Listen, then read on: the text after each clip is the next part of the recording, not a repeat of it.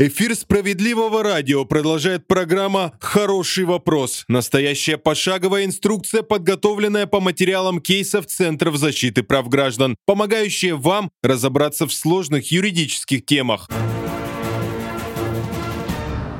Здравствуйте. Как рассчитывается размер алиментов? Что делать, если вам перестали перечислять элементы? Какие меры ответственности предусмотрены для должников? В России более 5 миллионов семей, где детей воспитывает только один из родителей. Общероссийский долг по алиментам составляет огромную сумму – 156 миллиардов рублей. Между тем, семейное законодательство обязывает родителей полностью содержать детей до совершеннолетия, несмотря на развод или раздельное проживание. Но поскольку Количество уклонистов продолжает расти. С января 2022 года законодательство ужесточили.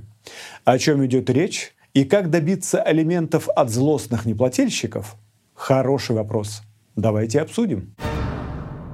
Итак, обо всем по порядку. Алименты – это ежемесячные платежи, которые выплачиваются тому родителю, с кем живет ребенок до достижения им 18 лет. Случае, если ребенок инвалид, то и после совершеннолетия. Они могут выплачиваться в виде доли от дохода алименщика, в фиксированной сумме, одновременно в доле и фиксированной сумме. В первом случае размер алиментов рассчитывается как доля от ежемесячного заработка и остальных доходов плательщика. На одного ребенка 25% его дохода, на двоих детей треть доходов, на троих и более детей 50% дохода. Во втором случае минимальный размер фиксированных алиментов определяется соглашением, заверенным нотариусом, или же устанавливается судом. В случаях, когда у плательщика заработок нерегулярный, а также в иностранной валюте или в натуральном виде. Как правило, фиксированный размер приравнивается к прожиточному минимуму в регионе. Кстати, имейте в виду, что фиксированные выплаты индексируются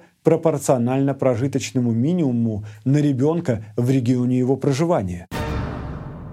Если договориться по-хорошему с горе-отцом не удалось, то взыскивать элементы придется через суд – Требование об оплате алиментов может рассматривать мировой или районный суд по месту жительства ответчика или ИССА. В мировой суд нужно обращаться, когда нет никаких осложнений и других требований по делу. Например, о взыскании алиментов в фиксированной сумме, об установлении отцовства, лишении родительских прав. А вот обратиться в районный суд придется, если возникли следующие обстоятельства. Алименты взыскиваются в фиксированной сумме. Взыскание алиментов связано с установлением отцовства. Одновременно заявлено требование о лишении прав, установлении отцовства, определении места жительства ребенка. Должник уже платит алименты на других детей, но необходимо пересмотреть размер выплат. Нужно взыскать алименты за период до обращения в суд и в некоторых других случаях. Получив в суде исполнительный лист, обращаемся в службу судебных приставов а те, в свою очередь, приступают к принудительному взысканию с должника алиментов. Доходом, с которого можно взыскать алименты, считается не только заработная плата. К примеру, это могут быть Премии и вознаграждения на работе, все виды пенсий, кроме пенсий по потере кормильца, стипендии, пособия по безработице, доходы от предпринимательской деятельности, доходы от передачи имущества в аренду, доходы по акциям и дивиденды, выплаты за вред здоровья и другие. Хорошая новость. В ноябре 2021 года правительство еще увеличило этот перечень доходов. Теперь к ним относятся. Деятельность самозанятых, плательщиков налога на профессиональный доход, доходы от продажи недвижимости в рамках предпринимательской деятельности, доходы от экономической деятельности по операциям с ценными бумагами, доходы в виде процентов по вкладам и остаткам на счете, доходы с сумм возвращенного НДФЛ при получении права на налоговый вычет, полный перечень доходов для удержания алиментов указан в постановлении правительства Российской Федерации от 2 ноября 2021 года за номером 1908. Если человек работает официально, здесь понятно. Но что делать, если алименщик не трудоустроен? Тогда с него будут взыскиваться алименты в размере средней заработной платы по России, не по региону, если не установлена фиксированная плата. По состоянию на октябрь 2022 года эта сумма составляет 56 782 рубля. Если алименщик оказался непорядочным человеком и, мягко говоря, халатно относится к своим выплатам, то придется взыскивать с него долги по всей строгости закона. Как я уже сказал в начале, ответственность для них еще больше ужесточили. Теперь за неуплату алиментов им будут грозить следующие меры. Неустойка в размере 0,1% от суммы долга за каждый день просрочки. Штраф в размере 20 тысяч рублей.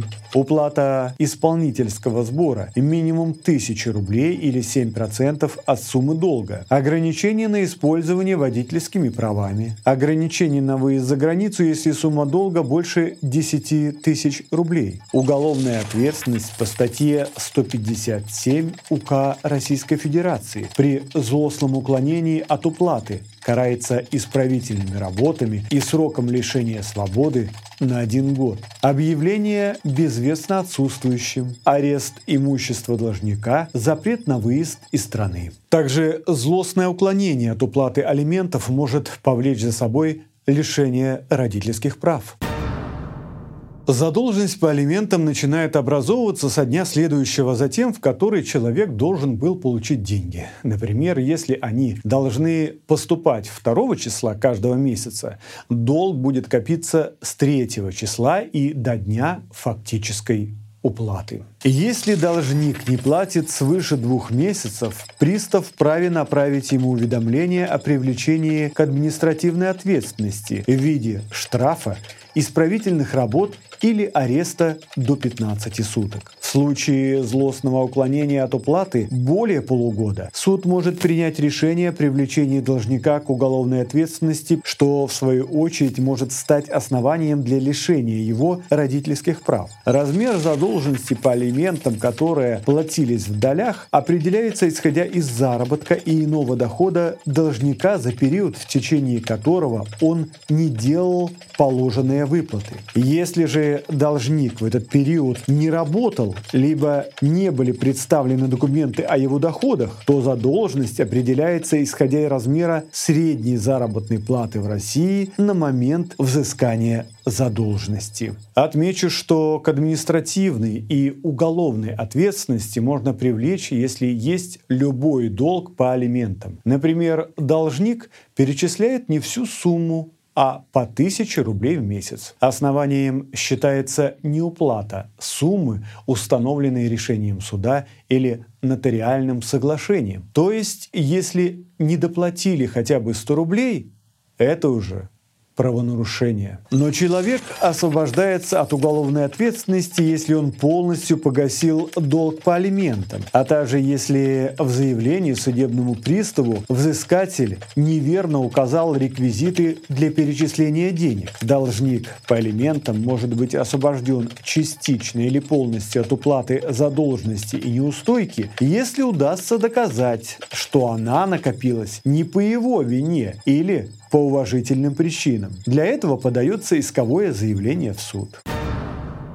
Бывают ситуации, когда плательщик имеет внушительный долг по алиментам, но место его нахождения установить не удается. Получается, алименты взыскать не с кого. Признать злостного неплательщика безвестно отсутствующим можно, если о должнике нет сведений более года, открыто исполнительное производство, по которому пристав-исполнитель не смог найти адрес человека. После того, как должник признается безвестно отсутствующим, ребенку будет официально назначена пенсия по потере кормильца. Если должник все-таки найдется, то ему придется вернуть сумму выплаченной пенсии по потере кормильца в Пенсионный фонд Российской Федерации.